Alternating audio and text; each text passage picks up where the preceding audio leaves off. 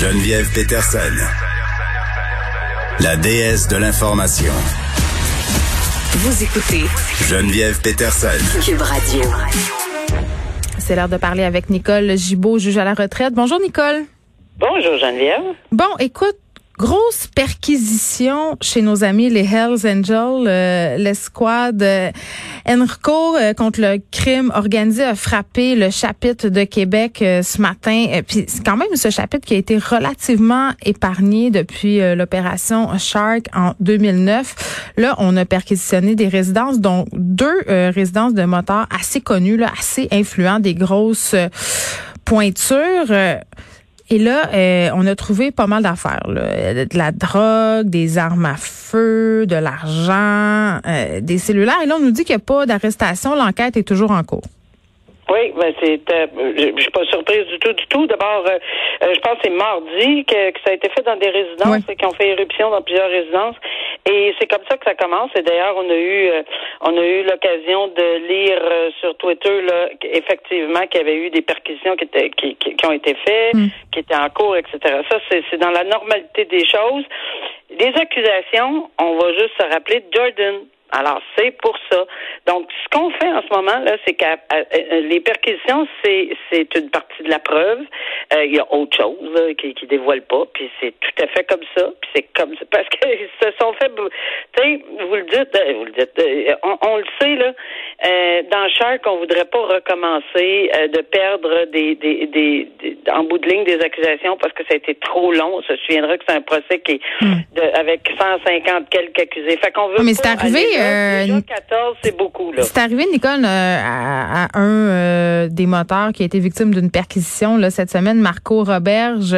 En 2011, il a bénéficié ben d'un arrêt des procédures, là, comme plusieurs de ses co-accusés par ailleurs. Puis quand on entend ça comme citoyen, on se dit ça n'a aucun sens. On est en train de relâcher des criminels dans la nature qui ont des réseaux incroyables, vont pouvoir se réadonner à leurs activités en claquant des doigts. Là. Autrement dit, ça va prendre deux minutes, puis ils vont être devenus des ben, criminels endurcis.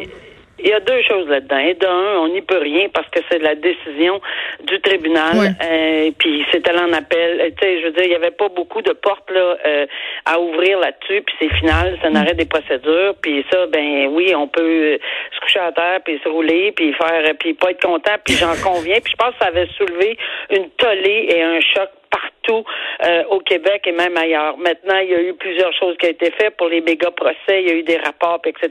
Ça, ça c'est une chose. Maintenant, on a appris également comment fonctionner, c'est-à-dire que tout le monde euh, s'entend pour dire qu'il n'y aura pas d'accusation là des 150 de méga procès. On fait attention d'avoir toute la preuve avant de la déposer. Hmm. Euh, oui, ils ont bénéficié de certaines choses. On veut pas répéter l'erreur ou si peut-être qu'il n'y a pas eu erreur, mais enfin, il y a eu bon faux pas, on va appeler ça.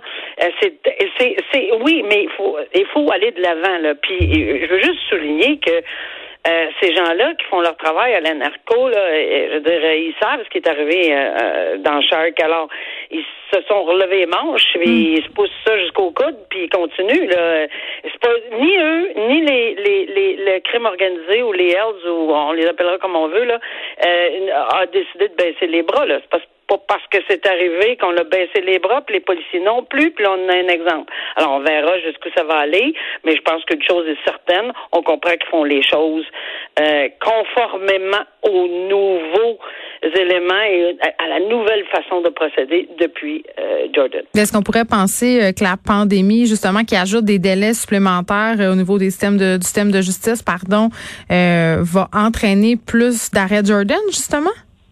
Ben, moi, je dirais, Geneviève, que la pandémie ne sera pas calculée dans les délais euh, hmm. institutionnels, absolument pas. Au contraire, on va dire, on va mettre, on, va mettre le cadran en pause parce que ça, c'est vraiment une situation exceptionnelle, hors de contrôle de tout le monde. C'est mondial quand même. On pourrait toujours bien pas dire que le système de justice euh, est pas capable de, de, ça, ça n'aurait aucun sens. Bon, euh, beaucoup de contestations des constats d'infraction en lien avec les mesures sanitaires. Beaucoup de gens euh, justement euh, désir contester. J'ai envie de te demander, euh, qu'est-ce que ça prend pour qu'une contravention soit contestable devant une cour de justice? Parce que c'est bien beau contester, mais c'est rare qu'on gagne quand même.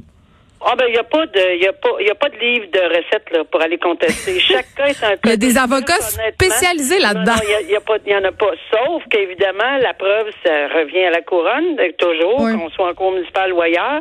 Alors est-ce qu'on a tous les éléments? Est-ce qu'on va entendre des choses comme exemple euh, non non non, je sais pas où il prend ça mais j'étais bien plus qu'à six pieds puis j'ai pas fait ci, j'ai pas fait ça. Donc la, la première chose qu'il faut comprendre c'est que souvent lorsque les personnes qui sont pas obligées témoigner.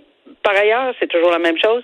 Mais s'il décide de témoigner, puis il nie, puis qu'il y a vraiment une preuve nettement contradictoire, ben oui, c'est possible qu'il y ait un bénéfice du doute. D'ailleurs, c'est notre règle de droit. Mais par contre, quand il y a quelque chose de solide autour de, de, la chair autour de l'os, non. c'est pas n'importe quel constat non plus qui vont être faciles, parce que des fois, ils ont pris probablement des photos, j'ai aucune idée là. Euh, et quelle est la, nature de la preuve dans chacun des dossiers? Mm. Mais je me rassure parce que je l'avais vu venir 100 000 à l'heure euh, qu'il y aurait des contestations, puis c'était dans la normalité des choses, dû au fait que c'est des infractions qui coûtent extrêmement cher, puis on comprenait aussi pourquoi dans cet état d'urgence-là, mais il y en a quand même, et c'est pas pire, il y en a 500 qui ont plaidé coupable, ou ils ont, si j'ai bien compris, puis des mille quelque chose qui ont contesté, il va encore avoir des règlements, je peux vous aviser d'avance qu'ils vont régler, là. Sur les 1200, ça ira pas tout à cause, là. Il va peut-être en rester c'est sûr, puis c'est normal. Puis ils ont peut-être de très bonnes défenses. D'ailleurs, c'est à la couronne de prouver les allégations. Nicole, on se retrouve euh, demain. Puis, tu sais, bon, euh, évidemment, 1200 euh, personnes ont contesté leur contravention. Puis là, juste pour qu'on se donne des chiffres, les statistiques du Bureau des infractions et des amendes publiées en date du 24 août dernier là, ont chiffré environ 3500 les constats d'infraction depuis le début de la pandémie. Et ces infractions-là, ils sont liés évidemment aux règles de la santé publique, genre l'interdiction de rassemblement. Puis c'est quand même des amendes qui peuvent être assez. On parle de 1000 à 6000 dollars. Je sais pas si vous vous rappelez de ce couple de Trois-Rivières. Ça avait défrayé la manchette. C'était des personnes assez âgées qui n'habitaient pas à la même adresse. Et ils avaient décidé de se faire un souper d'amoureux des voisins avaient appelé la police ou je ne sais qui, là, je spécule. Des gens les avaient dénoncés. Et ils avaient eu un constat d'infraction. Euh, chacun, euh, c'était quand même, euh, c'est ça, là, entre 1000 et 6000 dollars. Finalement, la, les policiers avaient décidé de faire marche arrière parce que ça avait pas trop de bon sens. Là, tu c'est du cas par cas. À un moment donné, il faut utiliser le gros bon sens. Et puis, j'ai envie de dire, pour les adolescents dont on va parler tantôt, là, ceux qui ne respectent pas la bulle. Tu sais, moi, comme parent, je me disais sérieusement, si mon enfant pogne 1000 ou 2000 pièces de ticket, s'il respecte pas les mesures de distanciation sociale, qui c'est que vous pensez qu'il va le payer ce ticket-là? Ça va être moi. Ça va être moi qui va être obligé de le payer. Donc, est-ce que pour les adolescents, c'est vraiment dissuasif d'avoir ce type d'amende-là, ce type de contravention-là?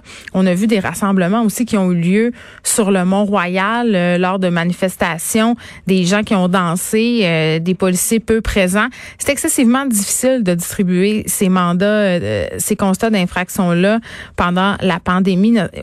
On pense aussi au rassemblement dans les différents parcs. Tu sais, à un moment donné, il faut que tu te promènes, il faut que tu vérifies l'adresse de chacun. Au restaurant aussi, là, tu sais, on se rappelle au restaurant le règlement, là c'est pas plus que trois familles par table. Là, moi, j'ai pas encore vu un restaurateur demander à des groupes leur carte, leur permis de conduire, leur preuve d'adresse.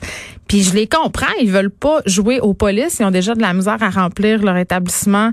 Euh, imaginez si on se sentait observé. Le moi, j'ai continué à aller au restaurant euh, dès que c'est dès qu'on a rouvert ces établissements-là. Et je peux vous dire là, que j'ai été au restaurant avec mon chum, j'ai été au restaurant avec des amis et que personne ne nous a jamais demandé si on habitait à la même adresse, si on partageait la même bulle.